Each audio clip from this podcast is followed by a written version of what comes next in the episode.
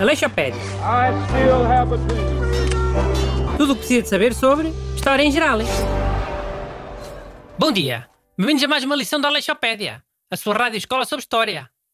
Eu sou Bruno Aleixo e comigo estão os ajudantes adjuntos, Busto e Renato Alexandre. Olá, bom dia. malta. E hoje o tema é Karl Marx, que nasceu faz amanhã 202 anos. Olhem, Karl Marx tem uma das minhas frases favoritas de sempre. A religião é o ópio do povo. Mas já está muito desatualizada essa frase. Agora já ninguém quer saber da missa, só as velhas. O ópio agora é para ir à praia, ao centro comercial. hein? Mano, mesmo assim, curto essa frase. Ainda há dias usei quando aquelas pessoas andaram a beijar a cruz lá não sei aonde. Em plena pandemia, man. Eu disse logo, a religião é mesmo o ópio do povo. Se disseste, disseste mal. é, Que isto a cruz era só velhas. E o povo não é só velhas, que eu saiba. Bem, mas falando então do Marx, a sua obra mais famosa é o Manifesto do Partido Comunista, publicado em 1848. Mas há ainda o Capital, que é um Ei, conjunto... ei, ei, ei, parou, parou, parou, parou. Mas que foi agora? O, o manifesto do Partido Comunista não é só do Karl Marx.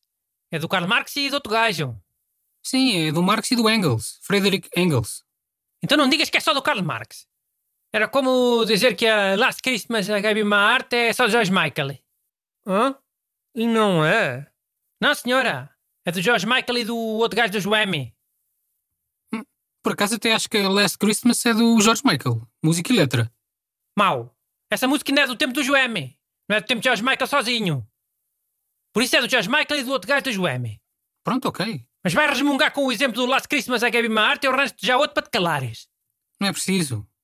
É preciso, é. Os Eurythmics. Sabes a música mais famosa dos Eurythmics? Aquela que começa com... Ah... Pá, essa música é da Annie Lennox a solo. Caraca, então era outra. Enganei-me. Nunca te enganaste? Qual é a outra? É aquela que começa com... Daru, naru, naru, na, na, na, na, na. E ah, já sei qual é. O que é que tem? Tem que não é só da Annie Lennox. É dela com o outro gajo dos Eurythmics. E é como o manifesto do Partido Comunista. Não é só do Karl Marx. Mas é do outro gajo. Percebeu, menino busto? Ou é preciso dar outro exemplo? Com o Simon e Garfunkel. Queres? Não, já tem razão, caramba. Foi um lapso meu. Agora podemos falar do Marx? Em vez de estar para aqui a falar do Zoam e dos Eurythmics. Podemos, claro. Mas não faz como se a culpa fosse minha. Tu é que deste uma informação incompleta. E olha, agora fala ao Renato, que é por causa da tosse. E lá, Renato? Então, uma cena que eu sempre curti no Marx foi a cena dele dizer que ia haver uma sociedade sem classes. Tipo, mesmo bué igualitária. E sabem como é que o Marx diz que se vai chegar a essa sociedade sem classes? Bué mais justa? Com a revolta dos trabalhadores contra a classe dominante. E há. O Marx dizia que os trabalhadores todos do mundo se iam unir contra o capitalismo. Sim, está bem. Tem sido cá uma união dos trabalhadores. Basta haver uma greve e é logo tudo a resmungar uns com os outros.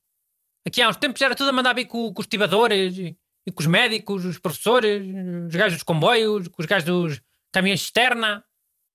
E há, podia haver mais união lá, isso é verdade. Mas as cenas ainda podem acontecer. O Marx também não disse quando é que ia acontecer, acho eu. É. Olha, e quer ouvir uma boa do, do Marx? Para fechar? Eu quero, óbvio. Hum, mas não dá para falar um bocadinho mais da teoria do Marx sobre o capitalismo e a revolução operária? Não. Isto aqui não é o PREC FM que eu saiba. É o Aleixo FM. Por isso é que vamos fechar com uma boa história sobre o Karl Marx. Então, como às vezes não havia dinheiro para comer em casa do Karl Marx, a mulher dele, para ter dinheiro para comprar comida, tinha de penhorar as calças do Marx. Numa loja de penhores. Depois o Carlos Marx ficava sem calças e não podia sair de casa. Mas só tinha umas calças.